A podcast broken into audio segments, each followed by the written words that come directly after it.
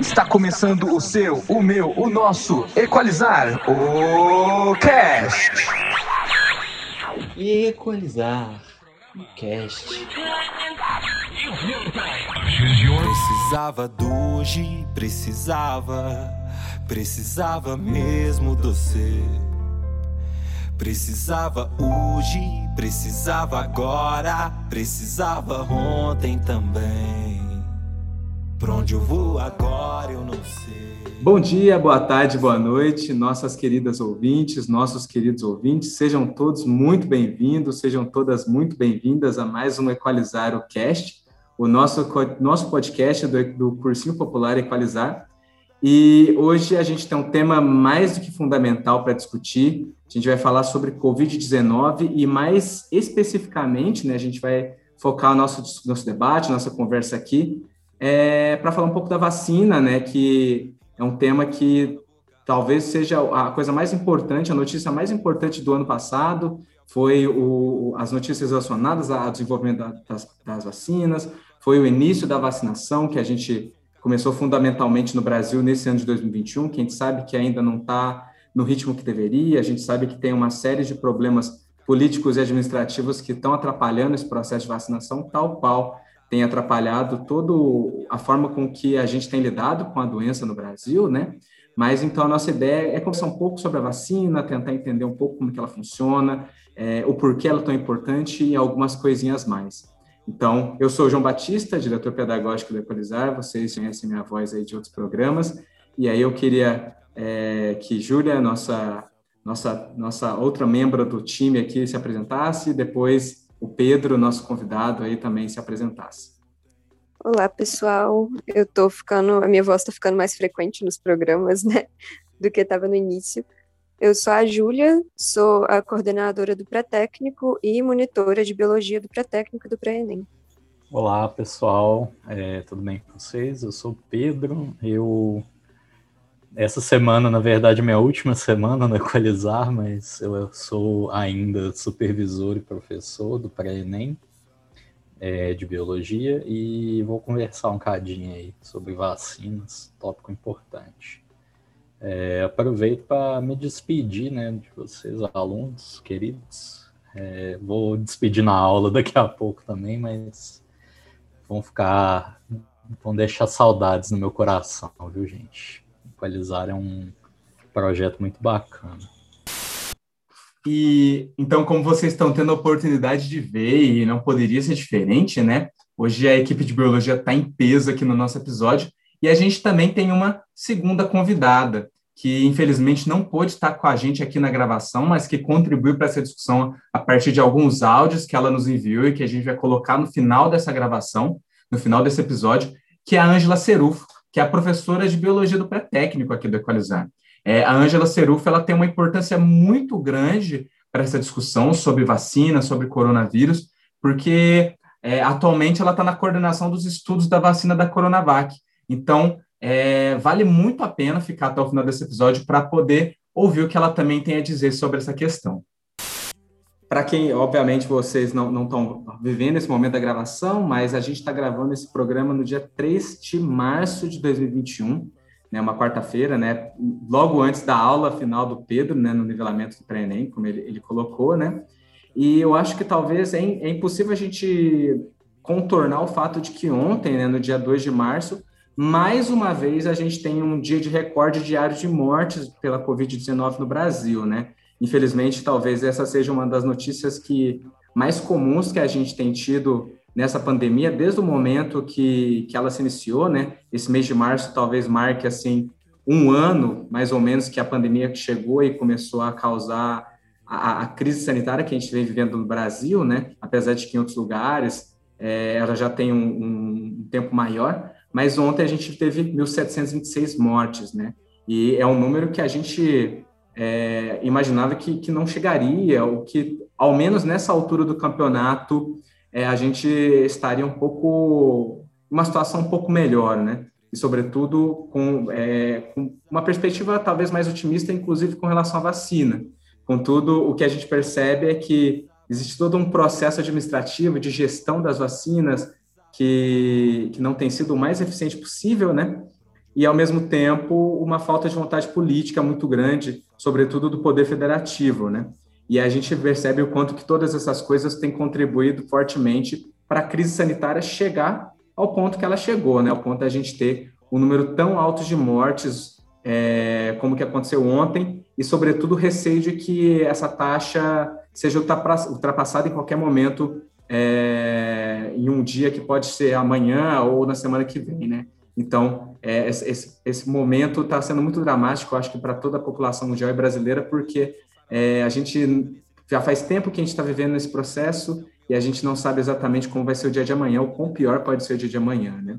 E, ao contrário, a gente percebe que a nossa única efetiva solução para o problema é a vacina, né? Apesar de algumas notícias falsas, algumas notícias de desinformação quererem provar por A mais B que existem outros mecanismos de defesa, a gente percebe o quanto que carecem estudos e muitas vezes, na verdade, o que a gente percebe é, é uma falta de senso, uma falta é, de noção daqueles que compartilham esse tipo de notícia, inclusive alguns políticos muito próximos a nós, né? Então, eu acho que é, é mais que fundamental que a gente comece a, conversar um pouco sobre como funciona uma vacina, né? E talvez pensar por que que nesse momento a vacina é a nossa nossa grande solução, nossa grande possibilidade de conseguir contornar essa crise que a gente está vendo hoje, né? É, eu queria só com perdão do, da expressão, usar um pouco de ironia aqui, né? É, eu falo, é o perdão mesmo, porque eu não gosto de usar ironia nesse caso, mas é porque é uma notícia tão triste, cara. Pensar que um dia a gente consegue registrar 1.726 mortos, um negócio que me deixa chocado, né? desde o ano passado a gente está vendo números assim exorbitantemente altos e para mim parece que o Brasil, né, o governo federal em específico, ele se esforça muito, se esforça muito em deixar o vírus circular, se esforça muito em impedir as pessoas de usarem máscara, se esforça muito em incentivar as pessoas a tomar é, tratamentos antes de ter uma doença que não tem nenhuma comprovação de que esse tratamento funciona. E tudo, todo esse esforço, né, a gente está vendo aí o resultado. A gente está vendo 1.726 mortos no dia. A gente está vendo uma variante nova surgindo no Brasil, que é a primeira de possivelmente outras. E a gente ainda não tem informações é, sólidas o suficiente para saber o que que, o que que as vacinas vão ser capazes de conter no Brasil, né, dessas variantes. O trânsito dessas pessoas vindas de Manaus para Minas, de Minas para o Espírito Santo, do Espírito Santo para Paraíba, da Paraíba para o Ceará, tudo isso é vírus circulando e podendo sofrer mutações. E a vacina ela foi desenvolvida para um tipo de vírus e pode ser que esse vírus sofra algumas alterações que tornem a nossa vida mais difícil ainda, né? Mesmo com a vacina, eu acho que é importante ressaltar isso. A gente tá, né? Eu tô parafraseando o, o Attila na live que ele fez, acho que ontem, em relação a essa notícia. A gente parece que faz esforço na direção contrária. Né? Tendo o imunizante, tendo máscara, tendo toda uma estrutura que poderia tornar o combate à pandemia menos sofrível, a gente vai lá e tenta piorar a situação, né? Eu acho que vale, vale contextualizar um pouco para a galera como que funciona e o que são essas variações, né, galera? porque eu acho que talvez é uma das coisas que mais apresenta dúvida para nós, assim, que, que não, não temos formação direta na área da saúde, da biologia, né? E, sobretudo, porque muita gente tem o receio de que o que significa uma nova variante, né? Se a nossa vacina atual, ela já, já supre o combate essa variante, ou se há necessidade de uma outra variante, como é que, como é, que é isso, né? Acho que é importante explicar para a galera. Ô, John, eu vou deixar isso mais para a Ângela comentar, mas vou fazer só um apanhado geral assim do que eu tenho visto, né? Eu sei que algumas das vacinas que estão em uso no mundo não imunizam contra todas as variantes que já foram detectadas, né? No momento a gente tem duas grandes variantes novas que são a B117, né, aquela da Inglaterra e acho que foi encontrada semelhante na na África do Sul e a gente tem uma variante nova aqui própria do Brasil, né? A gente criou com carinho, usando a ironia de novo, em Manaus, né? Que é a P1. O que a gente sabe é, sobre essas variantes é que até o momento, aparentemente, a vacina ela funciona, é, pelo menos a vacina da Coronavac, se eu não me engano, ela funciona para essas variantes novas. Com relação a P1, que eu não sei como está o processo de detecção, acho que a Ângela vai poder falar mais. E eu não tenho certeza em relação a P1 se ela é, tá todas as vacinas que a gente tem aprovadas aqui estão surtindo efeito é, imunológico. É meio cedo, né, para a gente falar isso, porque são coisas que foram detectadas há tipo um mês e pouco. Né, a existência dessas variantes há um mês e meio, dois meses no máximo. E ainda é um tempo relativamente pequeno para a gente saber o que, que de fato a vacina está sendo capaz de imunizar contra. Mas basicamente que é uma variante, né? O vírus ele o corona ele é um vírus de RNA, né? Então ele tem um material genético um pouquinho diferente estruturalmente do nosso. Ele tem um, ao invés do DNA que a gente tem nas nossas células, ele tem um RNA. E esse RNA, ele uma característica dele, né, dessa molécula química que está ali dentro do vírus é que os vírus que contêm esse tipo de ácido nucleico, eles tendem, né, essa molécula, eles tendem a sofrer mais mutações, a sofrer mais erros de replicação. Ou seja, quando o vírus infecta a célula e ele começa a usar da própria célula para produzir mais vírus, ele começa a fazer cópias desse material e nessas cópias erros podem acontecer.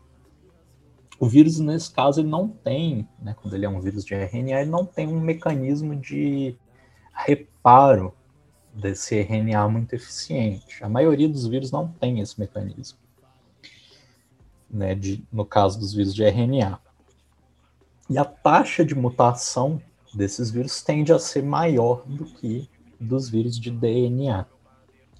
É, o corona ele não é o vírus que muta mais rapidamente que a gente conhece. Né? Tem vírus que fazem que as mutações ocorrem muito mais rápido.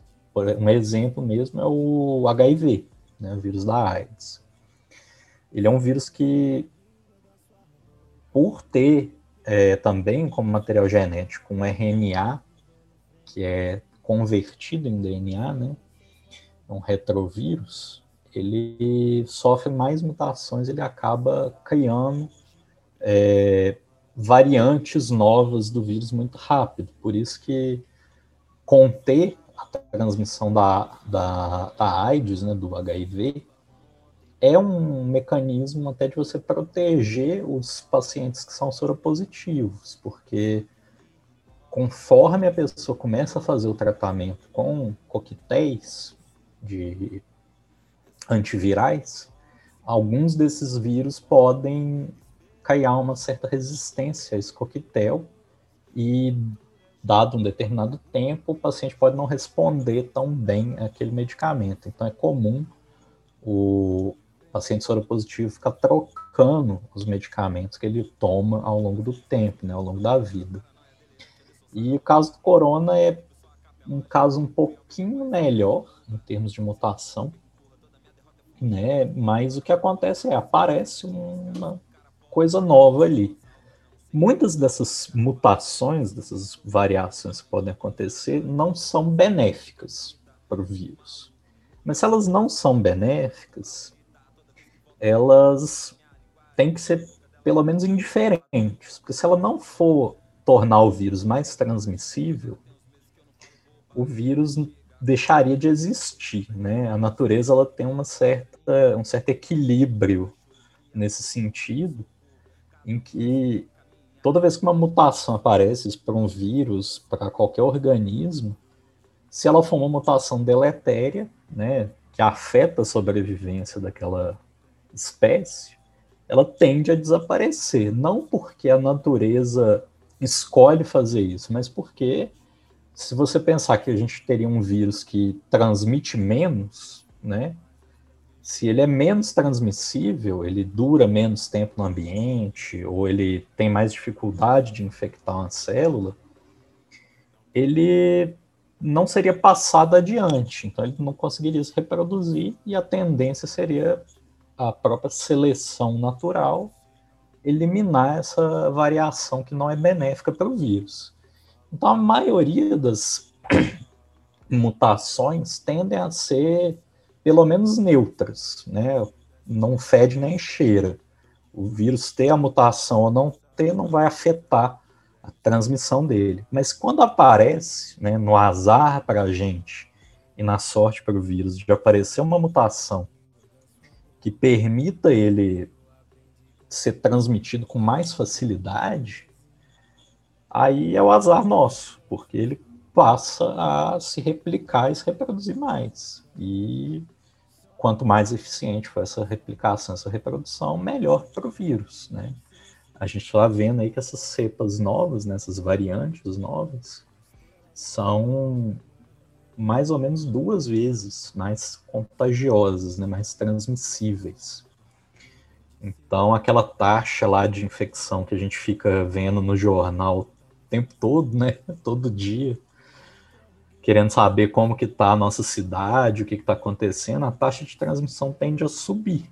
Mesmo a gente tomando as mesmas medidas de proteção que a gente toma desde o ano passado, que são usar máscara, né, fazer higiene frequente, elas continuam valendo, continuam sendo úteis, mas como o vírus é mais transmissível, qualquer descuido nessa, é, nessa proteção, nessa camada de proteção, torna a transmissão do vírus mais fácil. Né? Então a gente viu um salto muito grande essa semana na taxa de transmissão aqui em Belo Horizonte. A gente viu o final de semana, se eu não me engano, a gente chegou na sexta, a taxa estava 1,02, 1,03, agora não lembro de cabeça. E aí na segunda-feira essa taxa saltou para 1,2, né? Ou seja, para cada 100 pessoas infectadas, elas são capazes de transmitir o vírus para 120 né? Então a gente viu um salto grande aí nessa taxa de transmissão, possivelmente por conta do carnaval, das viagens do pessoal, e também possivelmente porque pode haver a entrada de variantes novas aqui, né? Oh, muito massa, Pedro. E eu acho que, que um pouco dessa questão da mutação tem muito a ver com a pergunta, né? Que alguns, alguns alunos, alguns alunos mandaram perguntas para a gente sobre sobre o Covid, sobre vacina, né? E você tocou muito no ponto que era uma das perguntas da Amanda, né? Que é se as vacinas desenvolvidas são eficazes contra as novas mutações. E ela também fez uma outra pergunta que eu acho que, que cabe muito para a nossa discussão aqui, que é como é o processo de, como é realizado o processo de validação da eficácia da vacina, né? E que vale a gente pensar também como é que funciona uma vacina na prática, né? E, e tudo mais, e o porquê que, que ela é, é, é, é uma solução eficiente nesse caso, né? para essa doença em especial. Beleza. É, Júlia, você quer comentar alguma coisa? Essa primeira pergunta eu queria deixar bem para a Ângela responder, que eu acho que ela vai ser muito melhor do que eu, sendo sincero, para falar, porque ela trabalha direto né, com isso. Eu anotei aqui já como ponto para deixar para destacar para ela. É, primeiro falando sobre como que funciona a vacina e por que, que ela é nossa solução principal, a gente não tem um plano de cura para o coronavírus. Então a gente não sabe como que a gente tem muitas teorias a respeito, e nisso eu falo das teorias sérias, não de todas as que já foram refutadas, né, de cloroquina e vermectina, mas de trabalhos sérios que estão sendo feitos a respeito de como que a gente consegue diminuir a gravidade da doença, como que faz para ela não se desenvolver, né, para os quadros críticos, que precisa de UTI, que precisa entubar e etc. Só que a gente ainda não descobriu muita coisa, justamente por isso que estamos tendo um problema gigantesco aqui no Brasil. É, e aí, a vacina, ela é o nosso grande trunfo, assim, porque a ideia dela é justamente que a gente não chegue a ficar doente. Então, esse risco que tem de, ah, a gente vai tentar esse negócio aqui, mas talvez a pessoa, a grávida, de qualquer forma e tal, no caso da vacina, a ideia é que você não fique doente. Então, o que acontece basicamente é que existem vários mecanismos, né, de funcionamento das vacinas, algumas com fragmentos de RNA, algumas com algumas proteínas do vírus. De qualquer forma, sempre vão injetar ou falando de uma forma geral, não só do coronavírus, né, vai injetar ou antígeno atenuado, ou então atenuado, tipo, enfraquecido, né?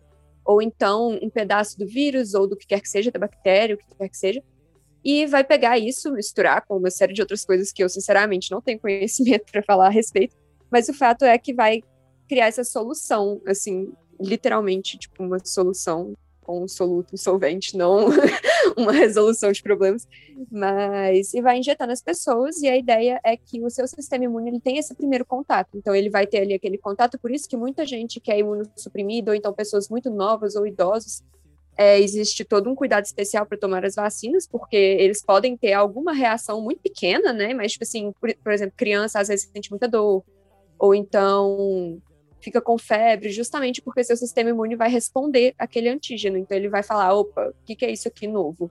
E é basicamente para você ter esse primeiro contato, porque aí quando você entra em contato de novo, seu corpo já vai saber lidar com aquilo com muita velocidade. Você não chega a ficar doente. Ou se chega a ficar doente, é uma doença muito mais leve do que se você não tivesse sido vacinado. É, então é basicamente por isso que ela é a nossa solução agora, né? Porque a gente, primeiro que a gente já descobriu a vacina, então a gente vai é muito mais fácil do que a gente ficar esperando descobrir uma cura ou o que quer que seja. E aí a ideia é justamente que a gente consiga imunizar as pessoas para elas não terem a doença ou caso tenham, não desenvolverem quadros graves, porque qual que é o grande problema do coronavírus? Que ele é muito transmissível, né? Então é muito fácil de pegar. E a gente tem um desenvolvimento de quadros graves que, assim, 2% parece pouco, mas igual aqui no Brasil, 2% da população é 200 mil pessoas. Então, na verdade, é muita gente. E, e aí, o que, que a gente tem? 200 mil? Eu não sei se eu fiz essa conta certa. Mas aí, o que, que a gente tem? A gente vai ter uma, uma forma de não ter um, uma superlotação do sistema de saúde. Então, os pouquíssimos casos graves que se desenvolvem depois de uma vacinação em massa, o nosso sistema de saúde daria conta, por exemplo. Né? Então, é basicamente isso. Por isso que a gente tá, tem tanta preocupação em ter uma vacina e essa, essa forma como ela funciona. Eu acho que eu falei muito, mas enfim. tem que falar muito, né? Senão não dá para explicar. Com certeza. Ô, Júlia, é, puxando um pouco nisso, acho que, é, acho que vale vocês comentarem um pouco também, uma coisa que a Amanda perguntou, que eu acho que tem tudo a ver com isso, que por que, afinal de contas, é, a gente precisa de... É, por que, que algumas vacinas contra o Covid precisam de duas doses e outras não? Foi essa a pergunta dela. Júlia, é... quer falar?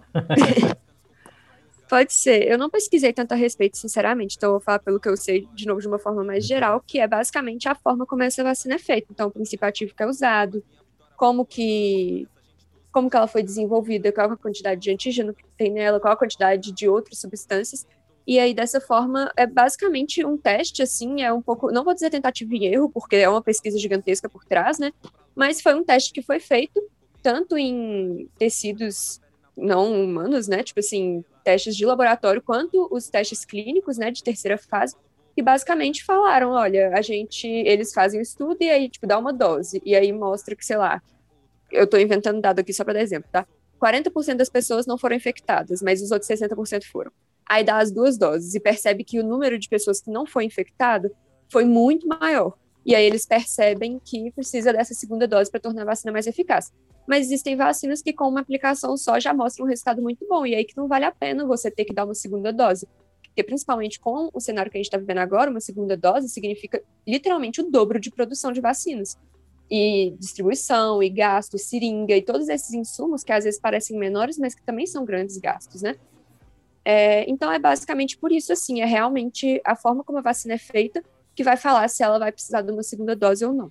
É, queria só complementar, é, puxar um pouquinho aqui para conteúdo de, de imunologia mesmo. É, é muito comum, várias das vacinas que a gente toma, é, a gente precisa tomar uma dose de reforço, né? A antitetânica, a vacina da Covid, que a gente tem as duas aprovadas, né? Que é tanto a AstraZeneca quanto a Coronavac. E outras, né? Vacinas. Agora de cabeça não lembro, eu acho que sarampo a gente tem que tomar duas doses.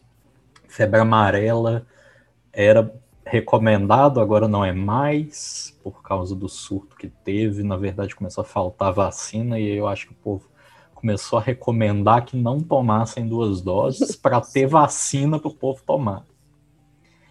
HPV é três doses, acho que agora é duas, mas no início era três. Isso. Aí o que, que acontece? Por que, que tem essas duas doses? É, nosso sistema imune responde talvez até uma dúvida que eu não sei se o pessoal teve, mas que é se eu pegar a doença, eu não vou ter a mesma imunidade que eu. É, eu não vou ter a mesma imunidade que eu me vacinando? E a resposta para isso é não. Por que, que você não vai ter a mesma imunidade se você ficar doente e se curar e você tomar vacina? primeira questão é, se você ficar doente, você vai ter um desconforto, né? Ninguém quer ter esse desconforto, tem que ficar doente, correr um risco de ter uma internação ou precisar fazer um tratamento mais prolongado. E segunda coisa, o vírus ele tem uma resposta é, muito bem adaptada para infectar a gente. Né? Eles estão aí há bilhões de anos e todo organismo que vive de infectar outros organismos, ele tem formas de se proteger do nosso sistema imune. Então, quando você fica doente, né, você vai lá e pega Covid. Você pega Covid e o vírus dentro de você, ele não é um vírus inativado, ele é o vírus puro ali, né, o vírus selvagem da natureza, e ele começa a tentar driblar o seu sistema imune. Ele começa a tentar reduzir a sua resposta contra ele, porque o vírus quer que você fique doente por um tempo suficiente para transmitir para outras pessoas. Então, quando você se infecta com a doença, você vai ter uma resposta imune, mas essa resposta imune vai ser inferior à resposta de uma vacina. Né? Você vai ter uma depressão ali da sua imunidade, pelo, causada pelo próprio vírus, e aquilo ali é o seu primeiro contato com ele. Pode ser que quando você tem um segundo contato, você ainda tenha algum sintoma ou ainda seja capaz de transmitir, né? A gente não tem certeza ainda se até as pessoas vacinadas são capazes de continuar transmitindo. Por isso que é orientado que mesmo se vacinando, você continue usando máscara, continue adotando distanciamento. Você pode pegar ali a doença e ter contato de novo, não ter um sintoma tão forte como a primeira vez, mas você ainda pode transmitir, porque o seu sistema imune não está preparado para responder o vírus. Agora, o que, que a vacina faz? Ela te entrega lá um preparado, né? Um, pode ser de RNA, pode ser de DNA, pode ser vírus inativado, antígenos virais. Aquele preparado ele não vai causar no seu sistema imune essa depressão, não vai causar uma infecção. Então, seu sistema imune vai reconhecer de cara e vai começar a combater aquilo, vai começar a produzir tanto anticorpos quanto uma resposta celular. Né? Vai produzir células de defesa contra aquilo. Aí o que, que acontece? Várias das vacinas que a gente toma, elas causam uma coisa que a gente chama de resposta imune primária, que é justamente quando você tem a primeira vez, o primeiro contato com um patógeno. Pode ser um vírus, uma bactéria, um protozoário, pela primeira vez. Assim que você tem essa primeira vez, esse primeiro contato, você vai ter uma resposta imune, mas é a primeira vez que você está entrando em contato com aquilo. Então você vai ter ali um tempo de reação maior, você vai ficar doente por mais tempo, vai ficar mais fraco, vai ter mais sintomas. Aí quando você entrar em contato com ele de novo, você tem uma resposta imune secundária. E essa resposta imune secundária já é uma resposta mais rápida, porque você tem memória imunológica, você já tem, é, as suas células já armazenaram algum conhecimento de como combater aquela infecção. Oi, gente, bom dia. Meu nome é Nicole, eu sou médica, sou formada há três anos pela Universidade Federal do Amazonas, tenho 27 anos. E eu me sinto, primeiro de tudo, eu queria agradecer né, a oportunidade de poder estar tá falando um pouquinho da minha experiência e trazer um pouco desse tema né, para discussão, que é sobre a Covid. É, me sinto muito agradecida e, e feliz em poder contribuir e colaborar de alguma forma.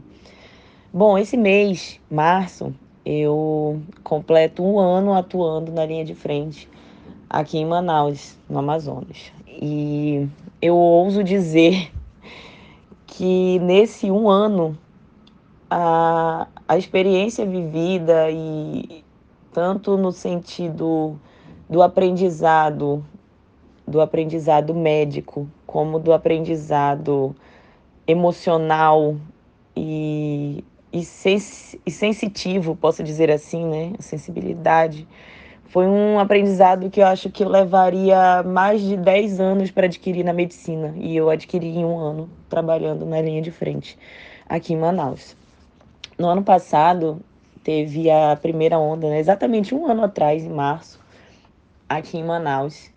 E infelizmente a população não levou a sério o distanciamento, não respeitavam as normas não conseguiam, não conseguiam respeitar mesmo, não ficavam em casa e as pessoas iam para feira, para mercado, não não queriam usar máscara, não levavam a sério a doença. É, muitas pessoas, muitas pessoas mesmo tomaram isso como como uma briga política, sabe? E sem, sem saber a gravidade da situação que a gente da saúde estava lá vivenciando e desesperado, porque a gente sabia o que ia acontecer. A gente estava vendo a proporção que isso estava tomando. Então, isso era desesperador. As pessoas foram se contaminando cada vez mais e os leitos que não eram muitos né, nunca foram, ah, infelizmente, o nosso sistema público nunca foi de suprir é, completamente a demanda, ainda mais numa, no caso de uma pandemia como é a que a gente está vivendo. E os leitos foram, foram enchendo, as enfermarias foram enchendo, as UTIs foram ficando sem vaga.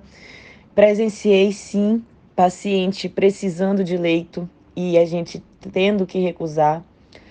Presenciei, sim, paciente que estava precisando de, de um respirador mecânico e a gente tem que escolher qual que era o paciente que ia fazer uso do ventilador, qual que era o paciente que tinha maior chance de sobreviver se a gente colocasse o paciente, é, desse a oportunidade né, do paciente utilizar o ventilador mecânico, porque não tinha ventilador mecânico para todo mundo.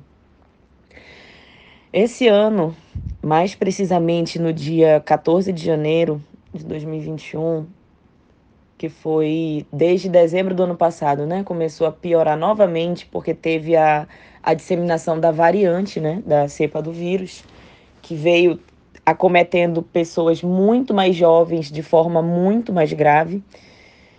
E novamente teve uma disseminação em massa, as pessoas estavam aglomerando muito, teve as festas de Natal e Ano Novo. E mais precisamente nessa data que eu citei, dia 14 de janeiro, é, acabou o oxigênio aqui em Manaus. Acabou o oxigênio. Eu posso afirmar que esse foi o dia, o pior dia da minha vida até hoje. Eu estava de plantão. Na verdade, eu não estava de plantão, mas eu tinha amigos de plantão me ligando desesperadamente para eu ajudar, porque eles não sabiam o que fazer, estavam precisando fazer uma manobra que a gente chama que é ambusar o paciente manualmente, porque não tinha não tinha ventilador, não tinha oxigênio, não tinha, não tinha nada para a gente fazer para esses pacientes. E eu presenciei paciente morrendo né, na nossa frente, porque a gente não tinha oxigênio para colocar no paciente. Quando chegava que muita gente se mobilizou para doar cilindro de oxigênio, para tentar conseguir de alguma forma trazer de outros estados. E aí, quando chegava, a gente tinha que dividir esse oxigênio para dois, três, quatro pacientes. Teve um episódio que eu nunca esqueço, que eu estava na sala de emergência e tinha um pai e um filho precisando de oxigênio. E a gente foi lá, né, dividiu o oxigênio entre eles e o filho falou: "Doutor, eu não quero, coloque só no meu pai". Gente, foi uma um, um toque assim no fundo da alma, sabe? Ver a situação que a gente estava passando. Infelizmente, esse filho veio a falecer na frente do pai. Eu acho que isso foi a cena mais tocante assim que eu vivi. Então, assim, agora é a nossa luz no fim do túnel, né? A vacina. E a gente espera que dê tudo certo, que a gente consiga vacinar toda a população até o final do ano, que as pessoas finalmente conscientizem-se do que está acontecendo, né? De que a gente precisa respeitar, a gente precisa respeitar as orientações médicas, as orientações da saúde. Isso não é uma briga política, nunca foi. A gente precisa é, saber que isso isso realmente é uma coisa muito grave, sabe? Que a gente viveu e está vivendo. Não é porque em alguns estados deu uma acalmada, não é porque você já pegou que você tem que simplesmente parar de usar máscara e ficar com a consciência tranquila. Não, não é. E, bom, isso era o que eu tinha para discutir com vocês, trazer um pouquinho do cenário que eu vivi né, nesse último ano, atuando, e eu espero ajudar de alguma forma. Se quiserem, tem meu contato. É, deixei meus, meu e-mail aqui com com o meu colega, né, que me convidou. E caso precisem, estou à disposição. Diz que não tava mais com vontade. Baby, eu não tô nada bem. É, eu queria comentar um pouquinho essa questão, essa pergunta sobre como que é feito né, o processo de produção e de validação da vacina. É, como a Júlia falou, uma vacina, na verdade, ela é um tipo de medicamento, né? é um medicamento preventivo, ela é um imunizante. E como todo medicamento, seja ele uma vacina ou um medicamento para tratar, né, um tratamento, como é o caso de, sei lá, uma aspirina, até mesmo a cloroquina da vida, é, esse produto, para ser aprovado, ele precisa passar por testes. Né? Ele não é aprovado assim. A indústria farmacêutica, por mais que a gente tenha críticas a, ao seu funcionamento, ela não chega com o negócio e aprova o que ela quiser hoje em dia, porque no passado já aconteceu muito problema por conta de medicamento que era aprovado e não se conhecia efeito colateral, não sabia o que, que ia acontecer caso você tomasse aquilo, né? A gente tem o exemplo mais clássico que é o da talidomida. Até usei na aula passada com os meninos no pré Mas o que, que acontece? O laboratório de pesquisa, ou mesmo um laboratório farmacêutico, quer desenvolver a vacina eles tentam gerar uma resposta imune primeiro para ver se aquilo vai funcionar. Tem vírus que é fácil de fazer isso e a gente tem vacina, né? Coronavírus a gente tem, vírus da gripe a gente tem, uh, sarampo, mas a gente não tem uma vacina ainda aprovada para uso para HIV, por exemplo.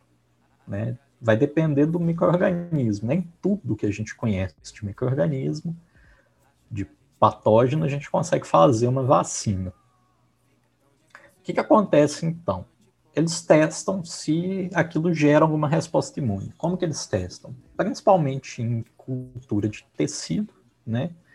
Ou de primata, ou até de ser humano. Você tem culturas de células humanas que são basicamente cânceres, né, que eles mantêm em laboratório, várias gerações, células imortalizadas. Você pode fazer uma cultura de célula uh, não imortalizada, mas aí essa cultura ela tende a desaparecer com o tempo. E aí você testa para ver se aquelas células conseguem produzir algum efeito imunizante delas mesmas, tendo contato com aquilo imunizante, e depois você coloca o patógeno.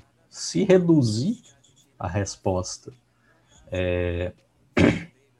a resposta não, se reduzir o dano que o patógeno causaria, é provável que você tenha alguma resposta imune envolvida. Isso é o primeiro estágio, para você saber se o que você quer fazer vai gerar resposta imune. Aí você vai para um segundo estágio, que é o seguinte: ah, eu acho que isso aqui tem uma resposta imune. Mas eu testei qual é o limite de dose que eu posso dar dessa possível substância imunizante? Não. Então aí a gente vai para um estudo que a gente chama de estudo pré-clínico, que é você quer ver qual é a segurança, qual é a margem de segurança que você tem para uma determinada droga. A gente faz isso para vacina, a gente faz isso para antifúngico, para antibiótico. Esse ensaio é basicamente o seguinte: a partir de qual ponto dessa dose do medicamento que eu der, a célula deixa de ter um benefício e começa a sofrer um dano, começa a sofrer um efeito colateral muito forte e a célula morre. Eles fazem isso em cultura de célula. É um ensaio relativamente simples de fazer. Você coloca lá a droga que você quer testar, o, o imunizante, e você vê se aquilo tem um efeito uh, de morte, né? Vai causar morte daquelas células. E aí você faz alguns cálculos, né? Tem toda uma matemática envolvida nisso aí, para você ver a eficácia, né? Você quer algo que esteja causando uma resposta contra o patógeno, né, contra o vírus que você quer imunizar, e você quer algo que você possa dar uma dose que cause essa resposta, sem causar morte. Né? Isso vale para qualquer medicamento vacina. Você não quer aplicar um negócio, né, sei lá, não vou aplicar mercúrio puro no sangue da pessoa, mesmo sabendo que mercúrio mataria o vírus, né? Porque vai matar, além do vírus, várias células do seu corpo, vai causar um monte de dano colateral. Esse é o estudo pré-clínico. Se a vacina passa nesse estudo pré-clínico, ela entra no estudo clínico, que ele é dividido em quatro fases. A primeira fase você dá para poucas pessoas, geralmente voluntários, para ver quais são os efeitos sistêmicos daquilo.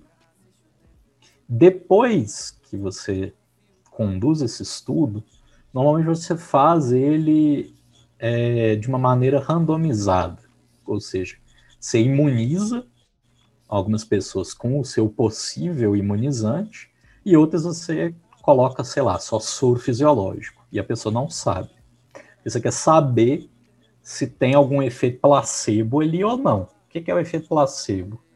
É, independente de você acreditar ou não, existe uma medida de erro de qualquer coisa, qualquer droga, qualquer medicamento, qualquer vacina, qualquer coisa que você for fazer, e pode ser que aquilo ele funcione por qualquer aleatoriedade da natureza, que é o efeito placebo. Independente de você acreditar, se eu te der uma pílula de farinha para você tomar, pode ser que a sua dor de cabeça desapareça entendeu? É um efeito aleatório. Né? Você não tem como medir que foi aquela pílula de farinha que melhorou sua dor de cabeça. Então, todo teste clínico ele faz dois grupos, normalmente de uma forma que a gente chama de duplo cego. O grupo que está sendo tratado não sabe o que ele está recebendo, e quem está tratando o grupo também não sabe o que está dando. Então, isso é feito é, com um observador externo, uma pessoa de fora entrega o que ele sabe que é placebo e o que ele sabe que é medicamento, que é vacina, para uma equipe que vai imunizar. Mas quem está imunizando não sabe o que é. A gente sabe que existe um efeito psicológico também, né? É, pode acontecer da pessoa estar tá lá, saber que ela está com o imunizante, com a vacina, falar, ah, você tomou uma vacina de verdade. A pessoa vai acreditar e beleza. Pode ser que isso tenha algum efeito no sistema imune dela e a resposta imune dela seja melhor. Gente não tem como medir. O cientista ele trabalha com um monte de incertezas.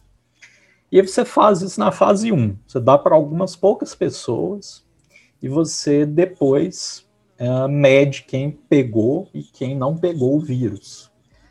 Por isso que as primeiras pessoas que foram testadas eram todos profissionais de saúde, é quem está mais em contato com o vírus. Aí você mediu quem pegou, quem não pegou, e você viu, ah, isso aqui teve uma eficácia. Vamos passar para a fase 2.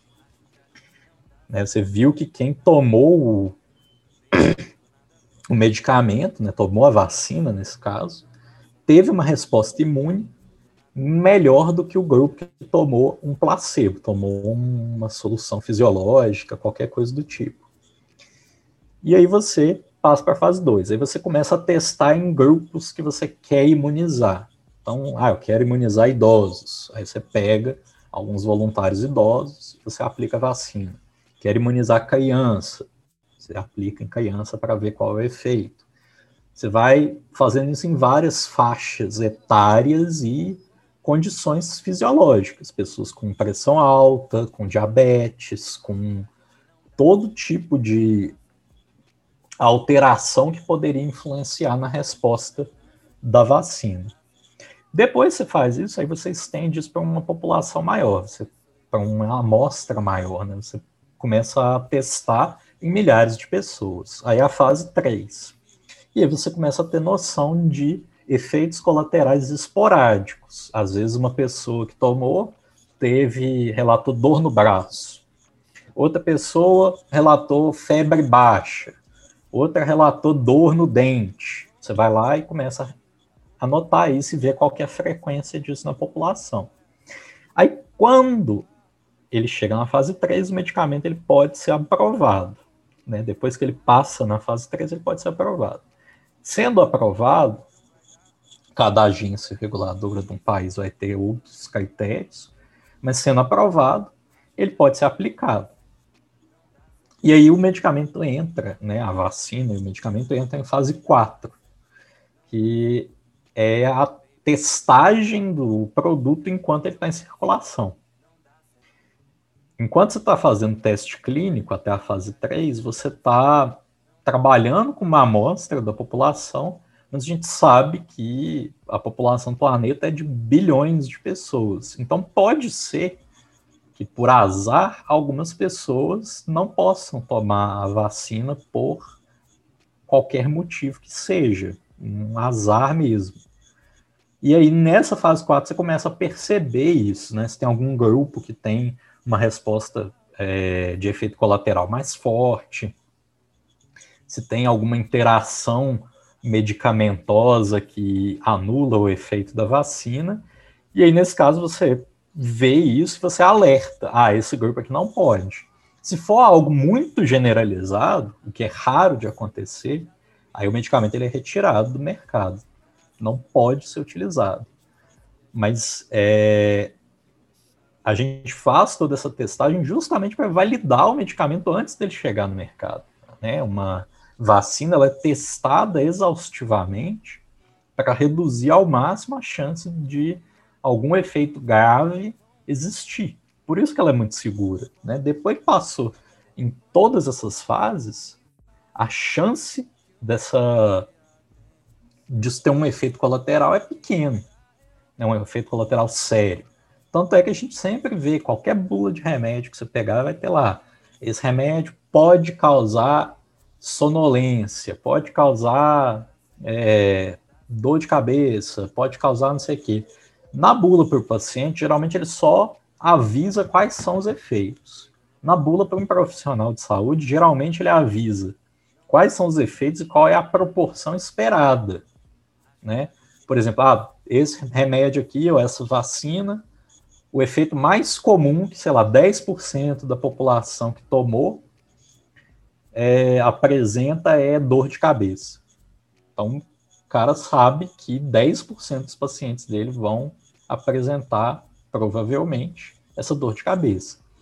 E você pode ter outros efeitos mais graves, né? Sei lá, risco de trombose, dependendo do medicamento. Ele vai lá e vê, ah, a proporção disso é de 0,0001%. Se aparecer, ele sabe que isso é raro e ele sabe que é grave, então ele interrompe.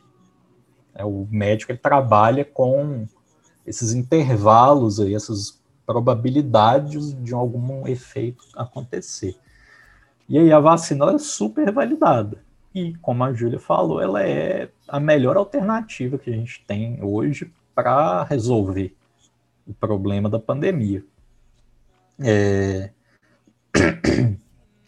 é a melhor forma que a gente tem de conter o vírus e é a mais barata, né? É muito mais barato você imunizar a população do que você ficar internando gente em hospital e tendo que entubar, tendo que levar oxigênio, tendo que qualificar profissional de saúde para trabalhar com isso.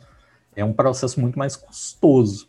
Imunizar, você vai lá no posto, né? É algo que você pode fazer sem aglomeração, fazer uma fila organizada, a pessoa vai lá, toma uma picadinha no braço, pronto, resolveu. Né? Toma duas doses, no caso das vacinas que precisa, e ela está imunizada. Muito mais simples. É... Pode falar eu quero fazer uma observação sobre isso que o Pedro falou, dessa última parte de ser bem mais simples, porque a gente vê muita gente falando, tipo, não, mas é porque a vacina da, do Reino Unido é da Pfizer. Enfim, a vacina do Reino Unido é muito difícil de manter ela, porque ela tem que estar numa refrigeração gigantesca, a gente não tem estrutura para isso, é muito caro. E, assim, de fato, é caro. Tipo assim, é dinheiro que você vai gastar, realmente é uma estrutura mais complicada de você ter. Mas se você olha a longo prazo, é bem menos caro do que o que está acontecendo agora no país. Por que que acontece? O país só não está gastando tanto dinheiro assim com ajudar as pessoas a se curarem, porque no caso nosso governo não se importa mesmo que as pessoas estejam morrendo. E é isso que está acontecendo. Pode não ser caro financeiramente, talvez para você e sua família que não tiveram ninguém doente, que ninguém esteve em estado grave, mas é muito caro para muitas famílias que estão perdendo pessoas à torta direito o tempo inteiro porque a gente não tem um governo que está tendo qualquer plano, estrutura para vacinação. Porque, caro por caro, todos os países estão gastando esse dinheiro, porque é importante que se gaste esse dinheiro. Né? E aí, no nosso caso, é um dinheiro que a gente não está gastando, porque o nosso governo prefere perder vidas, sabe? Então, assim, é, eu, não, eu não compro esse argumento de, ah, é um gasto muito grande, porque, de fato, sendo um gasto muito grande, é melhor, sabe? Não é como se fosse aquele barato que sai caro, porque é muito, realmente, é muito cômodo, assim, você simplesmente não abre leito e deixa morrer. Só que não é isso que está acontecendo.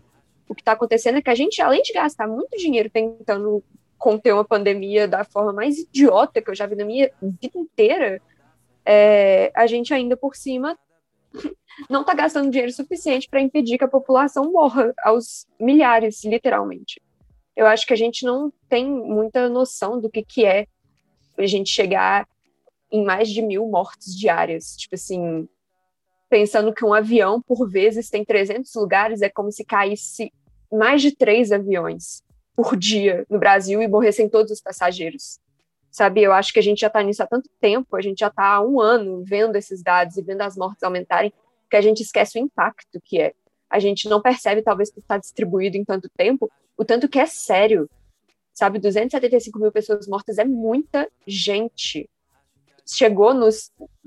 Tipo assim, naquele que o pessoal falava, ah, é muito pouco, a porcentagem é pequena, mas chegou e é gente demais. E eu acho que a gente às vezes esquece um pouco disso por estar tá tão inserido, no final das contas, assim, é tão. A gente está tão inserido que a gente precisa desassociar um pouco da ideia, porque senão todo mundo surta. Só que é muito importante a gente lembrar disso, que a obrigação do nosso governo é justamente gastar esse dinheiro e gastar de uma forma que a gente não fique sem dinheiro para o resto, né? Que é esse papel que eles não estão cumprindo com a gente desde que começou o governo, a bem da verdade. Né? Eu assino embaixo tudo que a Júlia falou, viu, gente? É... Quando eu falo em custo, né? Eu falo em custo monetário, mas a gente não tem nem como medir, pô. Tem gente aí, tem conhecidos, né, da da minha namorada, da família dela, que perderam 40 pessoas conhecidas. Você, e pra gente a gente não consegue dimensionar, né? Mas ela nasceu em Roraima. E a situação lá é tão séria que teve gente que foi isso, perdeu 40 pessoas conhecidas. A gente não consegue dimensionar isso, eu imagino, porque o nosso círculo de amizades, de maneira geral, são pessoas mais jovens. Mas imagina uma pessoa você conhecer 40 pessoas que faleceram, né? Isso é outro custo, um custo emocional. A gente está estressado, a gente está cansado de ficar em casa, paranoico, limpando a maçaneta, saindo na rua com máscara e medo do que vai acontecer. E ainda assim perdendo muitas pessoas todo dia. É um custo, para além do custo financeiro, a gente ainda tem um custo emocional, né? São pessoas que estão falecendo. E hoje é até estranho, né? A gente olhar para o Brasil, saber que tem vacina e a gente está lá no final da fila para conseguir as coisas, porque não teve interesse brasileiro de adquirir vacina, teve um atraso intencional do governo federal. Ai, é, desculpa, preciso desabafar umas Eu coisas. acho que, que eu acho que isso tudo traz para a gente, eu acho que para um lado mais é, sociológico, talvez, assim, da discussão, né, que é, a gente já falou bastante de toda, toda a negligência política com, a, com o tratamento, com a forma com que se deve lidar com a doença, né? Isso não só de agora com a, com a vacinação, mas desde muito tempo, né? É, a gente percebe que por parte do nosso presidente a gente tem um discurso que é, fundamentalmente é negacionista, né? É um discurso anticientífico e anti-vacinas né, que tenta, de todas as maneiras, tentar se legitimar, tenta se justificar é, de uma maneira que não é eficiente, mas que convence muita gente, né, tentar justificar o injustificável. E a gente percebe que esse tipo de postura não é uma postura que vem só do presidente, na verdade, o presidente é, na, é, verdade, um grande reflexo de um, toda uma onda anticonhecimento e anticiência que vem desde antes, né, e que talvez tenha sido impulsionado e ganhado um, um, um vigor muito devastador agora com a facilidade com que se espalha notícias falsas, né? E a gente percebe que é, cada área do conhecimento tem suas, suas fake news que geram mais impacto, né? Então, é, sei lá, na minha área, na história, você tem os negacionistas da ditadura militar, ou alguns em outros lugares, né? É, em outros contextos, pessoas que negam, que negam o holocausto na Alemanha né, e, e coisas assim, né? Pessoas da, que, negam, que são terraplanistas, né? E que são quase motivo, na verdade, são motivo de chacota, e, mas na verdade a gente é, às vezes nem percebe quão impacto negativo essas pessoas conseguem gerar, né?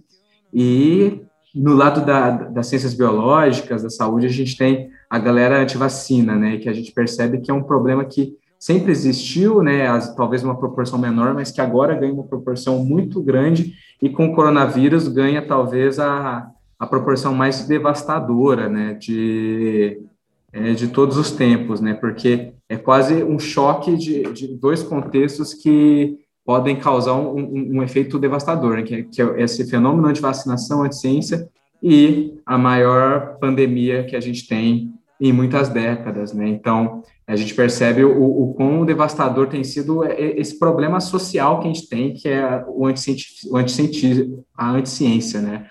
E, e, e, e, a gente já, talvez não consiga calcular ainda no primeiro momento tudo, todos o, toda a devastação que isso vai causar ainda, né? Em todo esse processo, que a gente vê o impacto político disso, né? E tudo isso que vocês comentaram, né? É, desde o negacionismo do discurso do presidente, quanto a essa, esse perfil de optar por atrasar a compra das vacinas, né?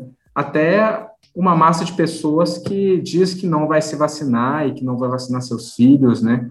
E que a gente ainda não consegue calcular a proporção do estrago que isso pode fazer, né? É, é... Pode falar, Júlia. Deixa eu falar aqui, porque chegou o meu momento de desabafar, gente. é... assim, a gente tem a história da vacinação, ela é composta pelo movimento anti-vacinas também. Ele existe literalmente desde que as vacinas existem, mas a gente tem umas diferenças grandes entre a época em que esse movimento começou e agora, principalmente no Brasil. Então, como que é, é importante a gente falar como que a vacina surgiu, né? Ela surgiu, foi por um médico inglês, se não me engano, com certeza, e foi a primeira vacina, foi a vacina da varíola. E aí, o que que aconteceu? Um cientista chamado Edward Jenner, ele começou, ele descobriu que pessoas que moravam na região rural da Inglaterra, né, principalmente, não pegavam varíola elas não pegavam, elas eram imunes à varíola, e aí as pessoas tiveram várias teorias a respeito disso, obviamente, e ele foi lá ver de qual é. E aí descobriu que as pessoas não tinham varíola naquela região porque elas tinham pegado a varíola bovina, que é essencialmente a mesma doença, só que, obviamente, ataca é, bovinos. E nas pessoas, ela era uma forma muito branda da varíola. Então, o que, que esse médico fez, médico cientista, enfim? O que ele fez? Ele começou a pegar as pus da, porque a varíola ela pode ser transmitida pelo pus da ferida das pessoas, né?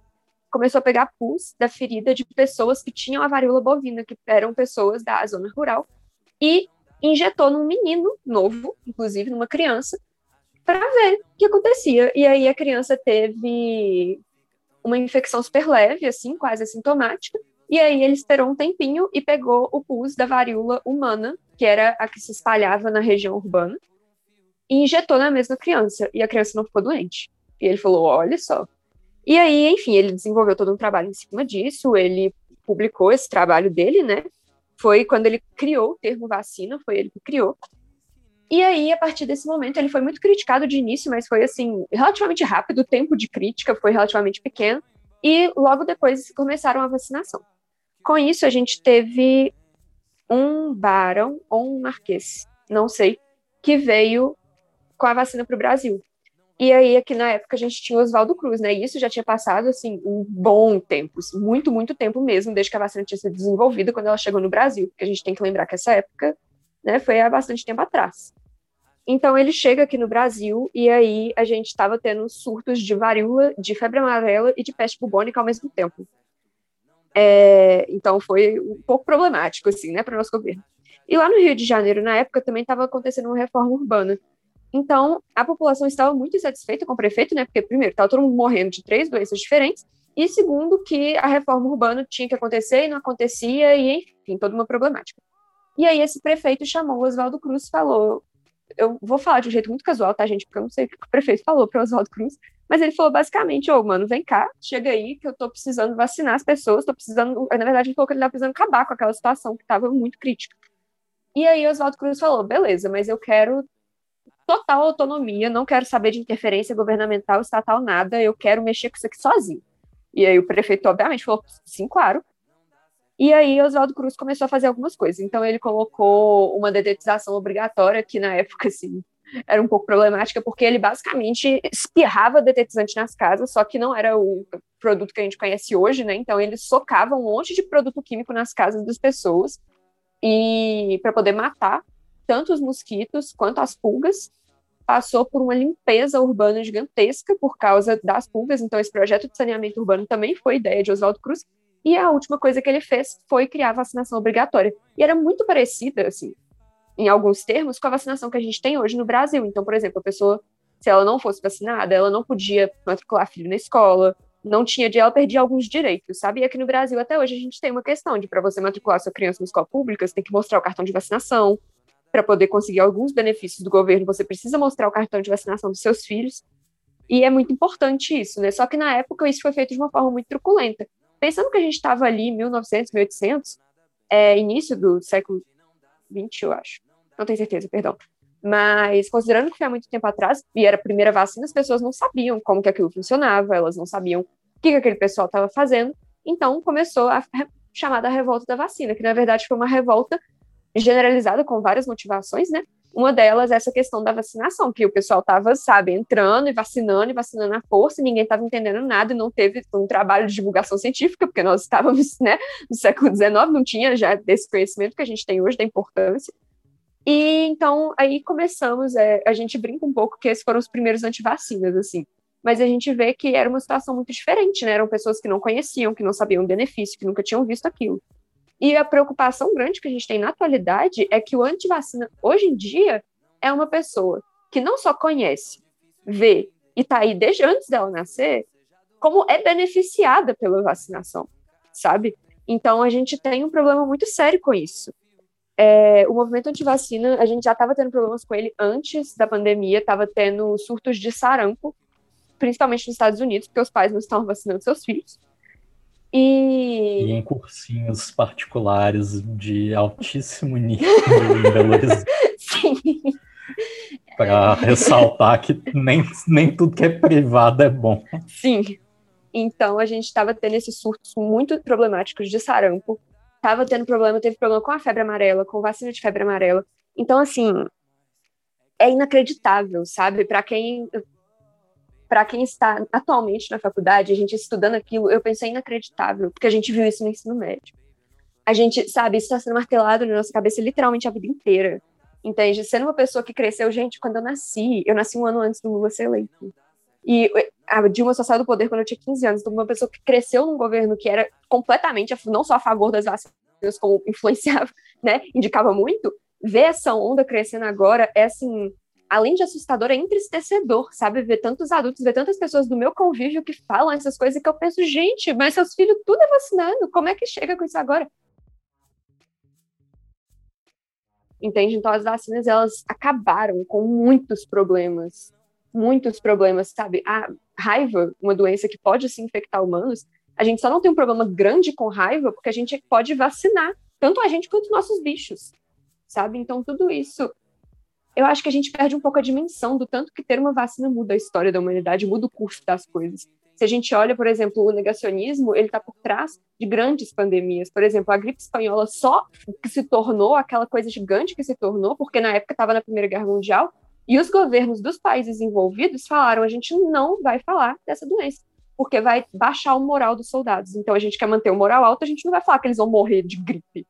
E aí, por isso que ficou conhecido como gripe espanhola, porque o governo espanhol, uma vez que não estava envolvido em nada, sabe, divulgou, falou com a população, falou, mano, olha o que está acontecendo. Então, a Espanha foi o lugar que ficou conhecido pela doença. Mas o que espalhou foi justamente esse negacionismo de não, que isso, não está acontecendo nada. E a gente vê isso se repetindo, e mais uma vez, e mais uma vez. E é cada vez pior, pelo menos na minha concepção, porque a gente tem cada vez mais conhecimento, sabe? Então, assim, enquanto estudante, é muito entristecedor eu vi minha família entrar em onda de invermectina, eu vi minha família entrar em várias coisas, não, obviamente não generalizando minha família inteira, mas uma parcela, e assim, de eu chegar no grupo da família, de eu chegar em algumas pessoas específicas e falar, mano, ei, tá tudo errado, para com isso, sabe? Então, assim, é muito problemático para a gente ver esse movimento crescendo. Porque, ao mesmo tempo que a gente fica muito assim, né, fica muito, véi, indignado, a gente vê a falha que a gente tem enquanto classe científica de não ter conseguido, sabe, é tão fácil o movimento desse se espalhar, então qual que está sendo a nossa falha na nossa disseminação de informação? Por que, que as pessoas não confiam na ciência? Sabe? Então, acho que a gente, ao mesmo tempo que a gente fica muito indignado, é se traz essa autocrítica e esse desânimo de como é que faz, então? Sabe? Porque a gente precisa mostrar para as pessoas que gente, elas estão erradas, infelizmente, que elas precisam ficar certas para elas se protegerem e proteger as pessoas que elas amam. Enfim, falei muito, mas esse foi meu desabafo. Um abraço. pois é. é... Nossa, Júlio, você falou tanta coisa que tirou 300, com isso, eu espero que o Pedro 300 toneladas das minhas costas, mas eu queria comentar, né, o João falou dessa questão do movimento anti-vacina e outro dia isso foi ano passado, acho. Perto do Natal. Eu fui no supermercado e tinha alguém falando, uma menina assim, nova. Devia ter uns 20 anos de idade, por aí. Falando, não, que eu não vou tomar minha, essa vacina aí, não. Não confio, não. Eu fiquei assim. Pô, mas você não vai tomar por quê? Essa pessoa acha que vai acontecer o quê se ela tomar? Vão inserir um chip no sangue dela e o governo vai monitorar dela. todos os seus passos. Não precisa disso, gente. A gente usa o WhatsApp. É. Assim, a gente aceita coisas que na nossa cabeça, é, seriam critérios de uma paranoia muito maior. Né? A gente usa aqui o Zoom. Eu sei lá se o Zoom está gravando essa conversa nossa e usando esses dados para transmitir para a China, para a Rússia, para sei lá quem. E a gente aceita, a gente aceita termo de empresa numa boa, aceita contratos para usar um serviço que às vezes a gente nem precisa. E aí, quando é um negócio que vai salvar a sua vida, você fala, não, será que eu tomo? Não confio muito. É, eu acho que é meio louco, né?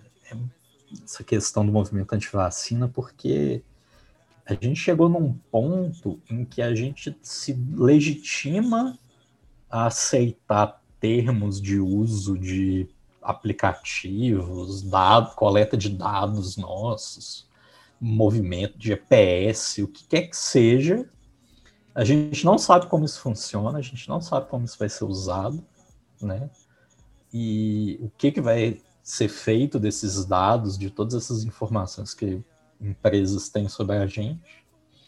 Mas a gente aceita, a gente tem gente que não aceita deliberadamente tomar um imunizante ou não aceita que a Terra não é plana, né? É uma coisa muito doida. Eu acho que ainda tem uma, uma coisa muito bizarra que eu acho que a gente tem movimentos conspiratórios de dois tipos, né? Esses anti-ciência.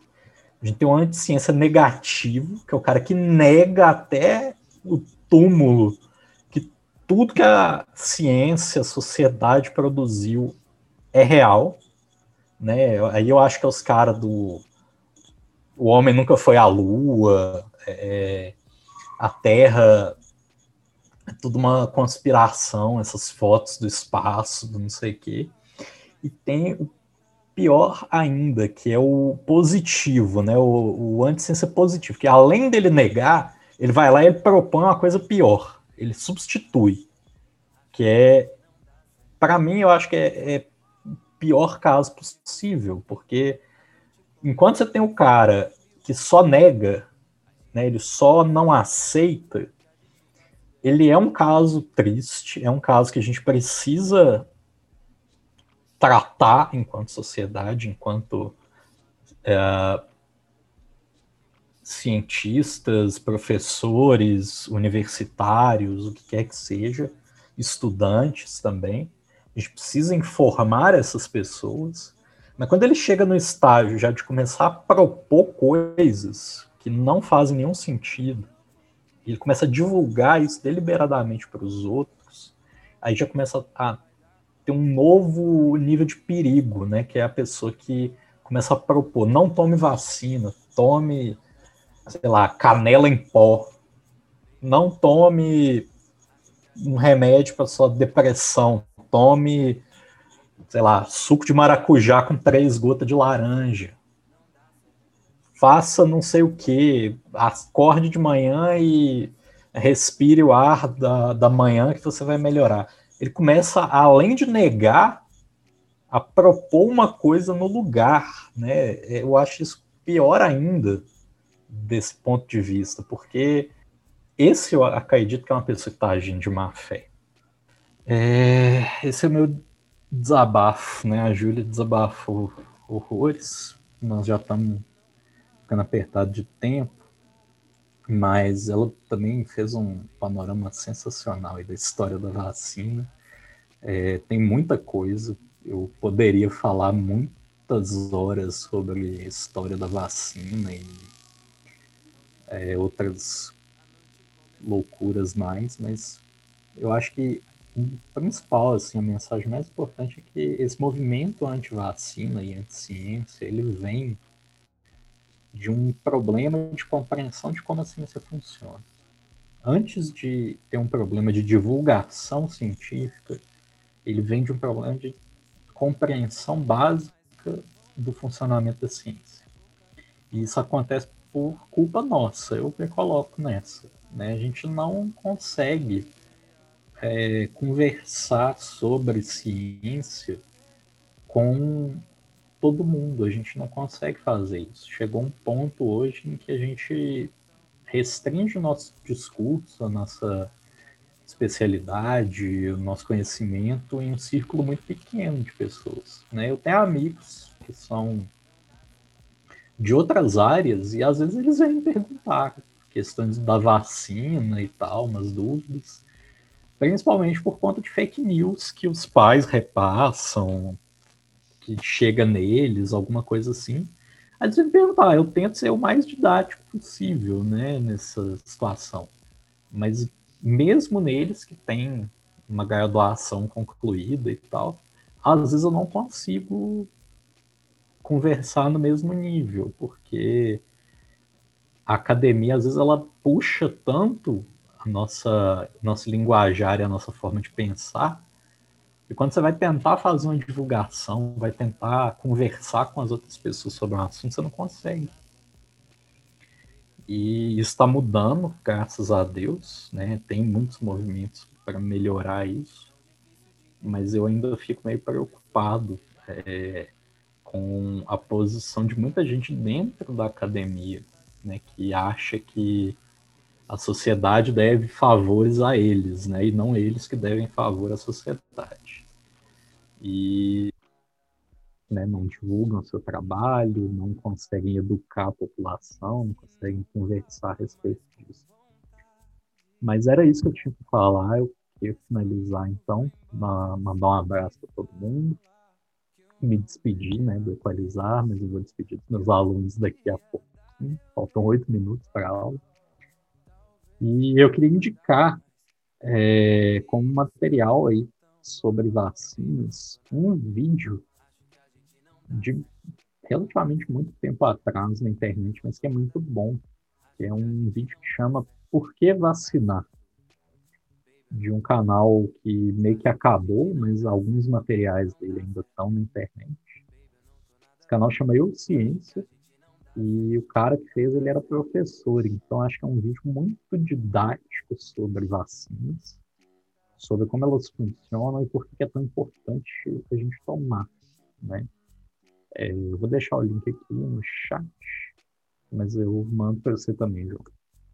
Era isso que eu tinha para falar. Um abraço para todos. É, eu vou fazer a minha indicação, então, também, né? Eu queria, assim, não conheço material sobre vacinas especificamente, mas tem um filme e um livro. São, tipo, o filme feito com base no livro. É meio pesado, mas é interessante ver como que uma doença se espalha, uma doença hipotética, e como que ela afeta uma população, né? Uma doença que não é conhecida, que é ensaio sobre a cegueira é muito bom, mas é aquele negócio que você tem que assistir quando você tá num momento bacana. Não é um filme desses sensacionalistas, de tipo assim, todas as pessoas vão morrer e etc. Ele é pesado de outras formas, mas ele é realmente muito bom e muito importante, eu acho, para a gente compreender um pouquinho desse momento que a gente está vivendo, né? Para a gente conseguir fazer talvez uma transferência para analogia. Ele é um filme relativamente antigo e um livro relativamente antigo, então assim, não vou falar os meios para conseguir, mas existem vários. É... E outra coisa que eu queria indicar é uma página de uma aluna de mestrado da UFMG, que é a Laila na Ciência, que é muito, muito boa. Ela é do Núcleo de Neurociências, mas ela faz é, divulgação científica no geral, assim, ela tem falado bastante sobre as vacinas e sobre a pandemia. E óbvio, né, que o canal do Atila, mas eu acho que esse todo mundo já tá careca de saber, assim, já tá um pouco mais conhecido. Mas principalmente essas duas indicações e a página da Laila com muito fervor, porque ela é muito boa. E é no Instagram, né? Então é de graça. E, ah, eu tenho que me despedir, né? Até mais, pessoal. Nada de baixar o, o filme aí, viu, é... João? é, até mais, gente. Até a próxima para os meus alunos do pré-ENEM. Espero que até semana que vem, né? Que é quando começam as monitorias. Vamos ver como que isso vai ficar em relação à presença nas monitorias esse ano. Mas alunos do pré-técnico, até uma próxima vez, já que as aulas de vocês terminaram, né? E aos públicos em geral, até o próximo episódio do podcast. É, com isso, então, a gente se despede né, do, do, episódio, né, galera? Agradeço muito a presença do Pedro, a Júlia, né? É, sempre aí conosco. Foi um episódio incrível, aprendi muito, tenho certeza que, que todo mundo que ouviu também aprendeu demais. E a minha indicação é uma indicação que não tem a ver com coronavírus, mas tem a ver com muito do que a gente falou nesse episódio, é, que é uma série chamada Chernobyl, que é uma série de uns dois anos atrás, mais ou menos. É, e ela é uma série muito, ela é uma série da HBO, né? Obviamente, ela, ela na verdade é uma minissérie, tem cinco, seis episódios. ela comenta sobre é, a tragédia de Chernobyl. E por que, que eu acho interessante falar dessa série? Porque muito do que dos problemas de Chernobyl estão relacionados ao negacionismo dos políticos com relação ao problema, né? Que acabaram negando o problema em prol de se manter é, de manter o status quo, de se manter é, na sua posição de políticos, de não perderem credibilidade, né? Então, eu acho que é uma série muito importante que ela discute uma série de coisas, mas esse ponto eu acho que vale a pena, sobretudo nos primeiros episódios, que tem um destaque muito importante, assim, vale a pena a gente entender um pouco que no final das contas é, a gente falou pouco, não falou tanto disso, mas acabou falando também, né? tudo é político, até o que aparentemente não é político, como, como uma doença, acaba sendo política, tendo usos políticos, sendo mobilizada politicamente a favor ou contra alguém, e muitas vezes isso também acaba trazendo muita, muito, muito prejuízo para a sociedade de modo geral, né? Então, eu também despeço, um grande abraço a todas e todos, e a gente se vê no próximo Equalizar o Cast. Olá a todos, é, meu nome é Ângela Vieira Cerufo, eu sou professora de Biologia do pré-técnico do Equalizar, né, do cursinho Equalizar. Eu estou nesse, né, nesse cursinho desde o início, é, tem seis anos que eu estou dando aula, sou professora de Biologia nesse cursinho. Eu amo estar junto com essas pessoas, com, esse, com essa galera massa, tanto da, dos colegas, né, da parte da equipe, quanto aos alunos. Sou apaixonada com esse cursinho, acho um trabalho super legal, um projeto muito legal. E é isso, eu estou então desde o início e venho aprendendo muito. Tenho muito a agradecer só a, a esse projeto tão bonito. É, hoje a gente está aqui para falar de vacina, né? Antes eu vou falar um pouquinho de como eu cheguei onde eu tô, que atualmente eu estou hum, fazendo parte da coordenação do estudo de vacina da Coronavac, né, em parceria com o Instituto Butantan, aqui em Belo Horizonte. A gente é um dos, dos centros que está é, que fez, né, esse estudo, ainda está acontecendo. Mas vamos primeiro é, sa saber como que eu cheguei aqui. Eu sou farmacêutica, né? Formei em farmácia pelo, pelo FMG, é, engatei o mestrado em ciências farmacêuticas, o doutorado em microbiologia e atualmente um pós-doc em bioquímica e imunologia. É, durante essa jornada, eu participei de um estudo de vacina de dengue como farmacêutica. É um estudo que ainda está finalizando, está na parte de acompanhamento dos voluntários, é, também em parceria com o Butantan. E com isso eu abriu portas para que eu chegasse agora à coordenação desse estudo de vacina de Covid, né, que é a Coronavac. Esse estudo ele é um estudo de fase 3, multicêntrico, né? Ele está acontecendo no Brasil inteiro é, e já está na fase de acompanhamento, né? O nosso estudo ele recrutou aproximadamente 1.200 participantes, foi um recrutamento muito intenso, num período curtíssimo. Então a equipe teve que suar bastante, ter um trabalho árduo de todo mundo e graças à equipe como um todo a gente conseguiu é, atingir esses números e, e, e, fazer o estudo da forma como deve ser feita é, dentro de boas práticas clínicas, né, que rege todo estudo clínico. Essas boas práticas elas fazem com que o estudo seja reconhecido em âmbito mundial uma vez que ele é padronizado, ele é reprodutível, né? Uma vez que ele segue essas regras, ele é capaz de ser reprodutível e, e, e confiável. Bom, dando essa pincelada, assim, acho que é, se alguém quiser saber mais detalhes, pode entrar em contato comigo, tá? Sobre estudo clínico. É, procurei falar bem rápido, né, já que a gente tem algumas perguntas a serem respondidas aqui. Então, eu vou passar as perguntas. Então, a primeira pergunta que eu recebi é da Amanda Oliveira do Prenem, e ela pergunta por que algumas vacinas contra a Covid-19 precisam de duas doses e outras não. Bom, Amanda, isso vai depender do tipo de vacina que está sendo testada, né, do tipo de resposta que essa vacina vai desencadear no organismo. Algumas vacinas conseguem é, desencadear uma resposta mais robusta e outras não, por isso elas precisam de um esquema vacinal de duas doses. Até esse intervalo também entre as doses, tudo é avaliado nos ensaios de fase é, 1 e 2, né, nos ensaios de fase clínica 1 e 2. Então depende do estudo, qual a resposta que se obteve no estudo e depende do tipo de vacina. Algumas vacinas conseguem dar uma, uma resposta robusta já com uma dose. Segunda pergunta da Amanda é quando a vacinação do Brasil vai surtir efeitos no combate à pandemia? Bom, essa resposta, como que a vacina vai se comportar a longo prazo, a gente não conseguiu é, ter ainda. A gente ainda está analisando é, como que, se essa resposta vai ser duradoura, se vai ser uma resposta ah, similar, por exemplo, à gripe, né, que a gente tem que vacinar todo ano. Essa resposta ainda a gente não tem, tá? É uma coisa que a segurança e eficácia a curto prazo já, já deu alguma resposta, já obtivemos alguma resposta. Já a longo prazo, é, tanto que os, os, estudos continuam, né? A maioria dos estudos ainda estão em andamento.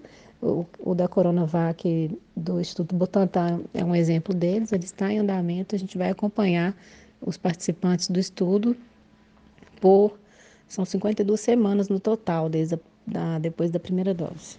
A última pergunta da Amanda é se as vacinas desenvolvidas são eficazes contra as novas mutações do coronavírus. Ah, alguns estudos sugerem, sim, que a Coronavac e a AstraZeneca é, lançaram alguns resultados, né, dizendo que ah, essas vacinas podem sim proteger contra a variante brasileira que está circulando aqui no Brasil, tá? Ah, tem uma pergunta da Bruna, do pré-técnico, uma pergunta mais política aqui, né? Vendo os grandes avanços da China em relação às vacinas, incluindo a Coronavac, como os ataques do presidente à China e as recusas em comprar vacinas pode afetar o povo brasileiro?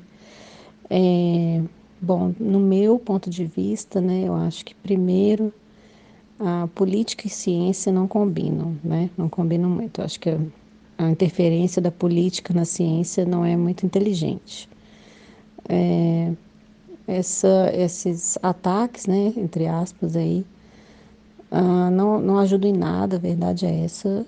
E quem é prejudicado é o povo brasileiro, que não vai ter vacina e os hospitais estão lotados, a gente sabe o que está acontecendo, né? Então, acho que não é uma saída muito vantajosa para o povo brasileiro, não. É, tem a pergunta da Larissa, do pré-técnico.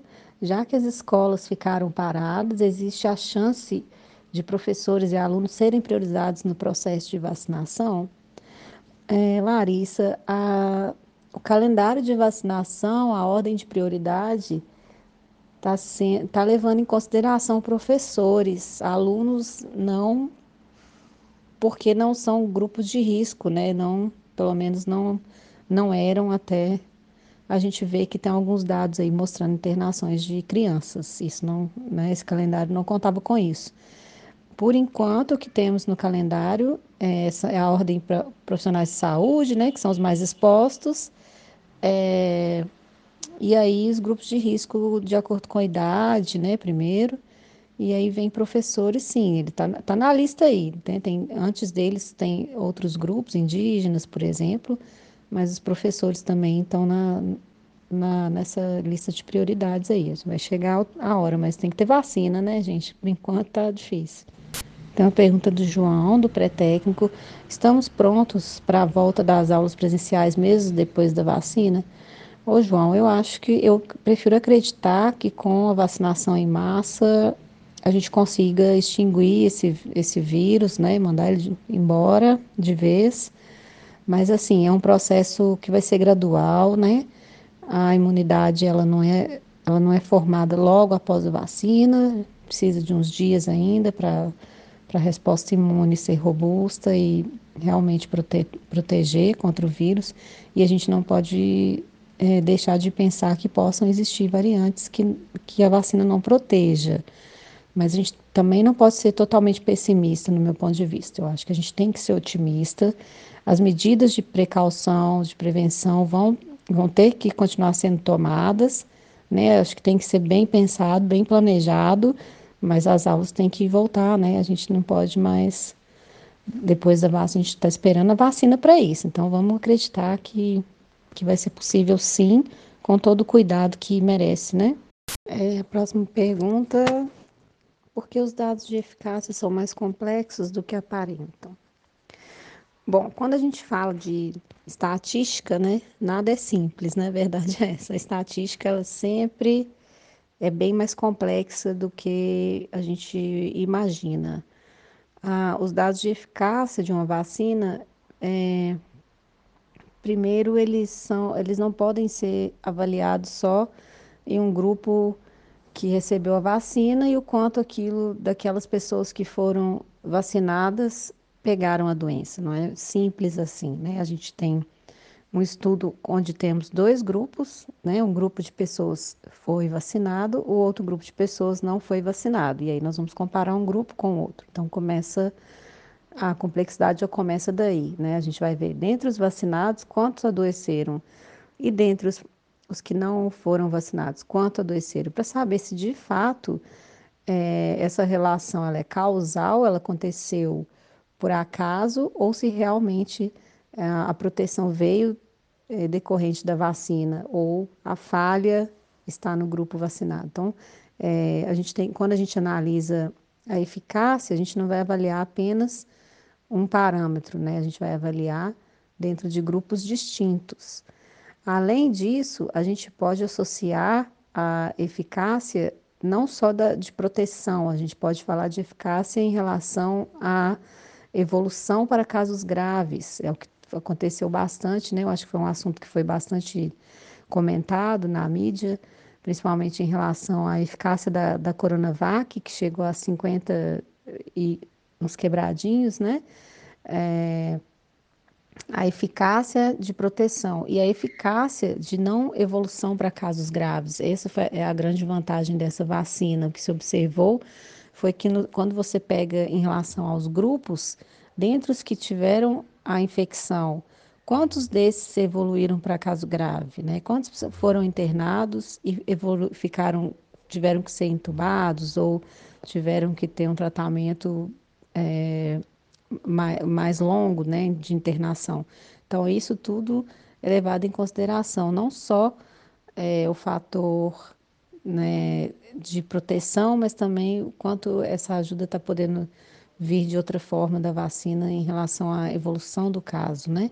A, a AstraZeneca é outro exemplo que é, teve uma eficácia diferente quando se avaliou dois esquemas de, de, de vacinação diferentes por um erro que aconteceu durante um estudo em que aplicou, aplicou-se uma dose meia ao invés de duas doses e viram que é, uma dose meia mostrou uma proteção maior do que o esquema de duas doses. Então, assim, não só é, um parâmetro, né? Não é avaliado um parâmetro, protegeu, não protegeu, mas todo um esquema vacinal, é, número de doses. Além disso, é, o estudo, a análise estatística, ela pode ser direcionada a um grupo específico, por exemplo, avaliar é, a eficácia da vacina para uma faixa etária, por exemplo, maior de 60 anos, ou mesmo dentro da, do perfil de, de pessoas diabéticas, como que essa vacina ela se comporta.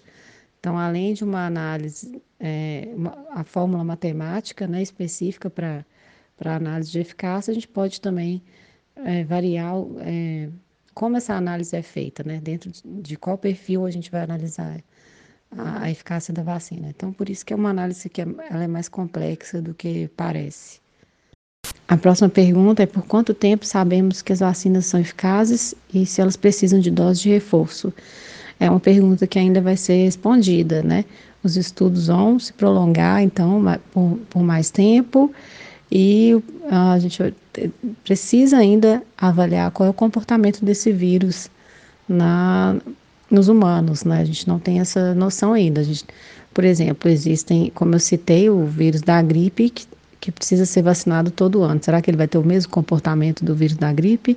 Ou ele vai ser uh, semelhante ao H1N1, por exemplo, que foi, foram, fomos vacinados né, em massa e até hoje ele parece silenciado aí. Então não, a gente não sabe ainda, tá? Como que será esse perfil, não. A próxima pergunta é se podemos confiar nos testes.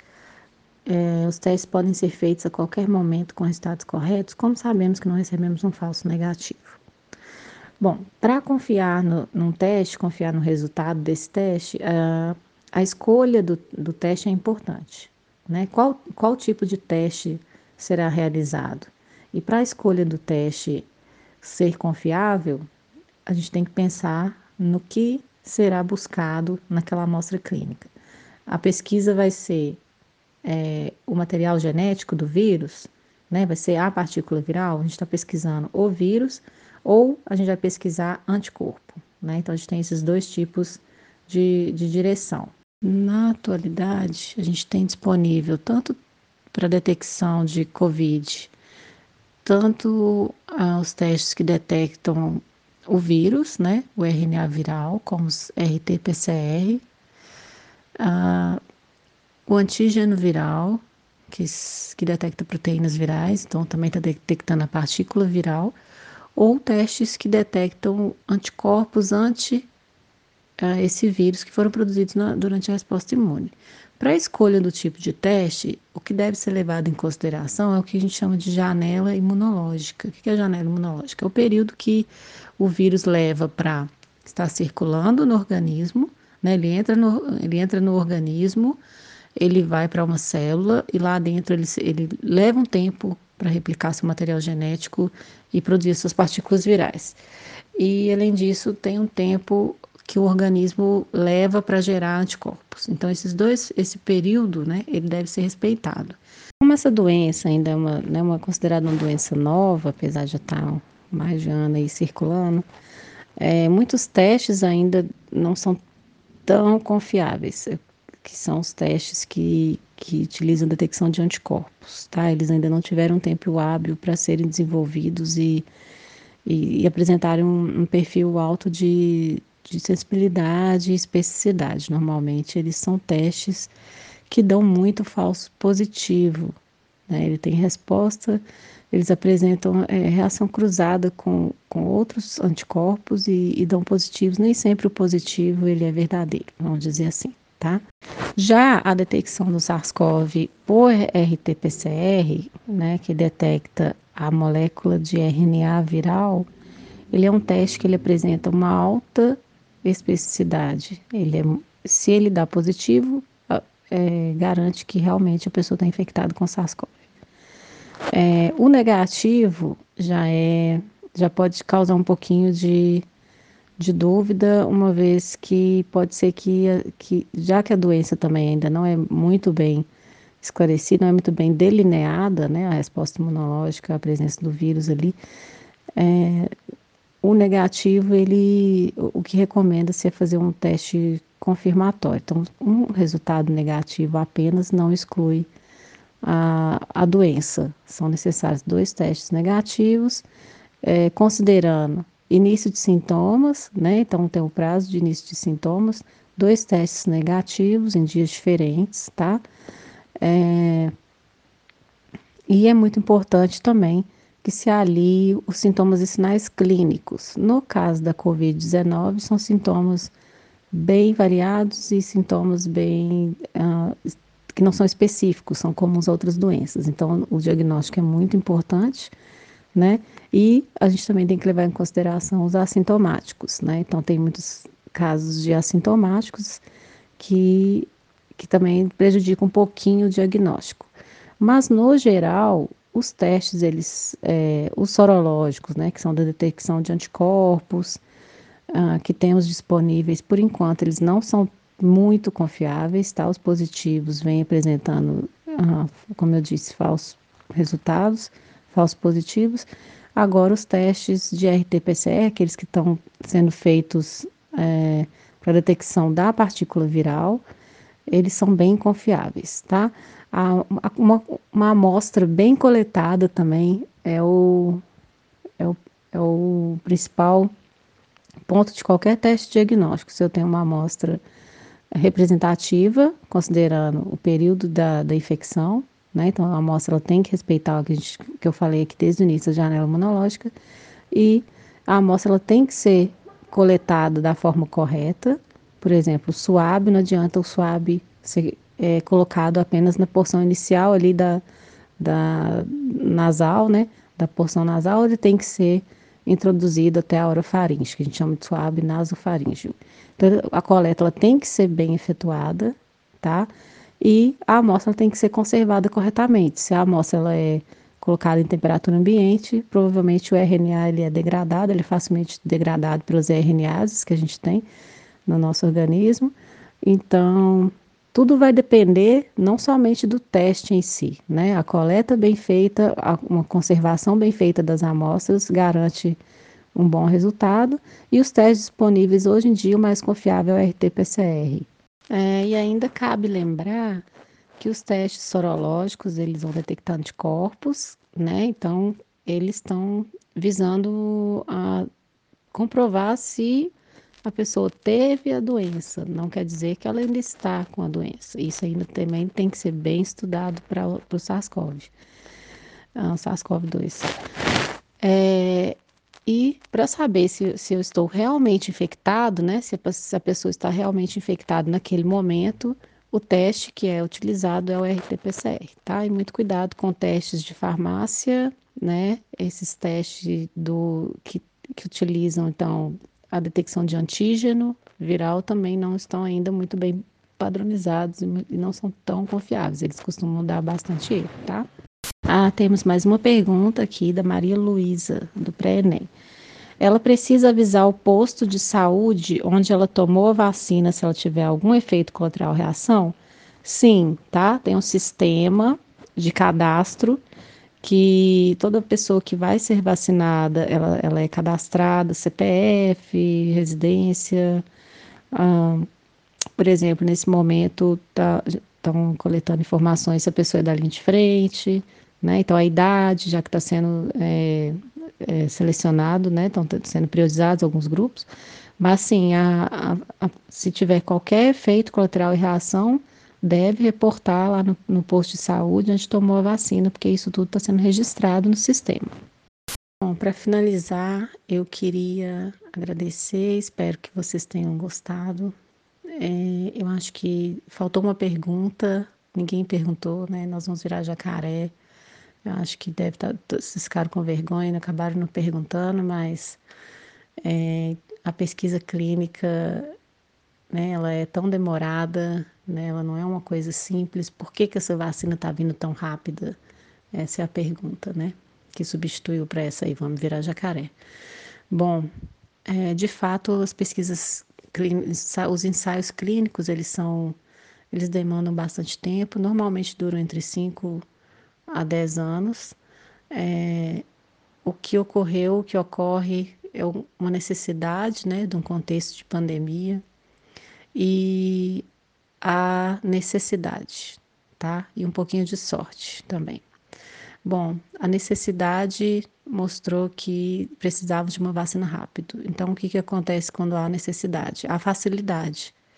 A facilidade em aprovações, né? No tempo das aprovações éticas, por exemplo, os ensaios clínicos eles para serem iniciados, eles passam por vários comitês éticos. Esses também passaram por vários comitês éticos, mas deram prioridades nesses estudos, né? Os estudos que eram relacionados à COVID passaram na frente de todos os outros estudos e os comitês de ética se dedicaram mais à aprovação desses estudos. Então não é que eles não foram avaliados, eles foram avaliados como normalmente, mas eles foram deram, é, deram prioridades na avaliação desses estudos. Então, a aprovação ética foi mais rápida.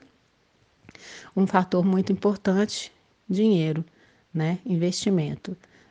A necessidade trouxe o um investimento. Então, o, normalmente um estudo clínico, ele também um dificultador é um investimento, né? A gente sabe que a pesquisa ela já sofre com isso como um todo e o estudo clínico não fica para trás. Então, o investimento é muito difícil. Nesse momento, a necessidade trouxe um investimento mais rápido. Então, com isso, a gente conseguiu também acelerar é, estudos. Uma coisa muito importante é a bagagem que já temos é, de anos e anos e anos de estudo. Então, muitos modelos que são utilizados até que são utilizados nas vacinas atuais já vêm sendo testados há mais tempo. A gente teve dois grandes surtos importantes da família do coronavírus. É... Covid é a doença, tá? Só um parênteses aqui, gente. A Covid é a doença. Covid-19 é a doença. Sinais, sintomas da doença é a Covid-19. Coronavírus é a família e o SARS-CoV-2 é o nome do vírus, tá? Então, da família do SARS-CoV-2, a gente tem dois outros que foram, uh, que tiveram grandes surtos no Oriente Médio, principalmente ali, Oriente Médio e Ásia, é, onde despertaram, mas foram surtos que levaram alto número de mortes e acabou, findou rapidamente, mas despertaram já um olhar da ciência. Então, como esse vírus que vem agora é parente é, os modelos que já estavam sendo testados por, por os outros dois da mesma família foram utilizados. Então, isso também alavancou os estudos para conseguir, se for, de forma mais rápida, pelo menos a fase pré-clínica de estudos fosse mais rápida.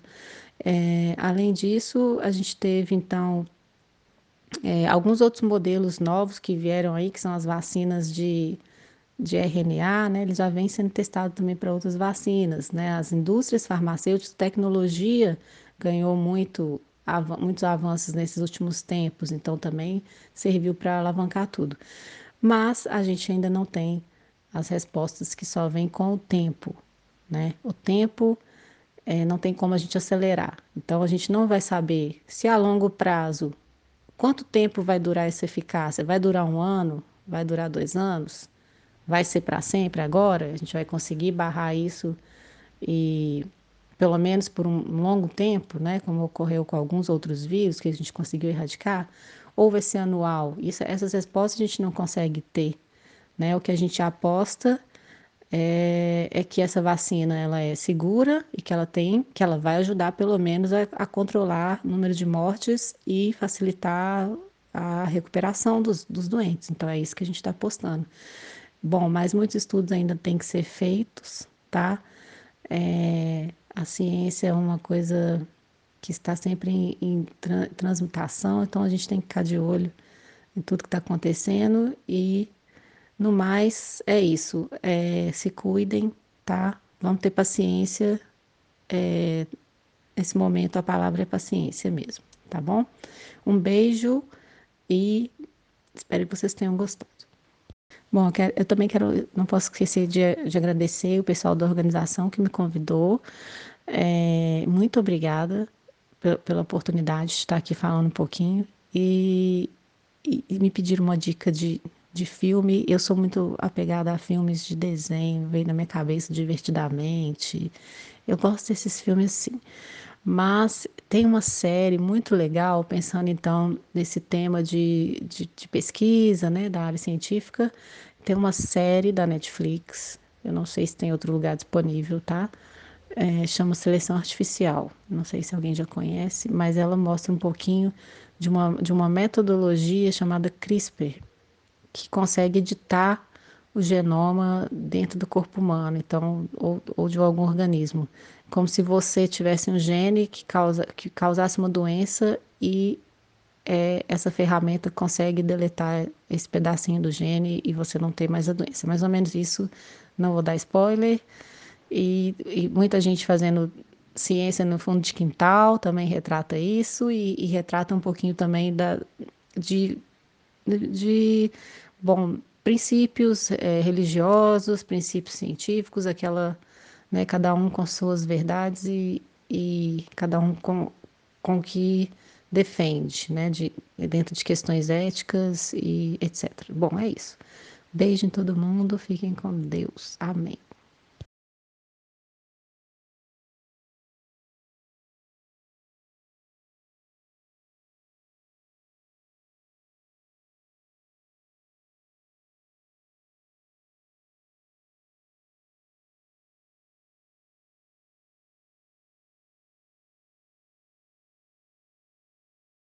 Talvez você repetir, por favor. Deixa eu só ir para a parte da casa que tem internet, então. Pô, nós estamos em 2021, né, velho? Galera já querendo colonizar Marte. E a gente ainda não consegue botar internet em todos os cômodos da casa.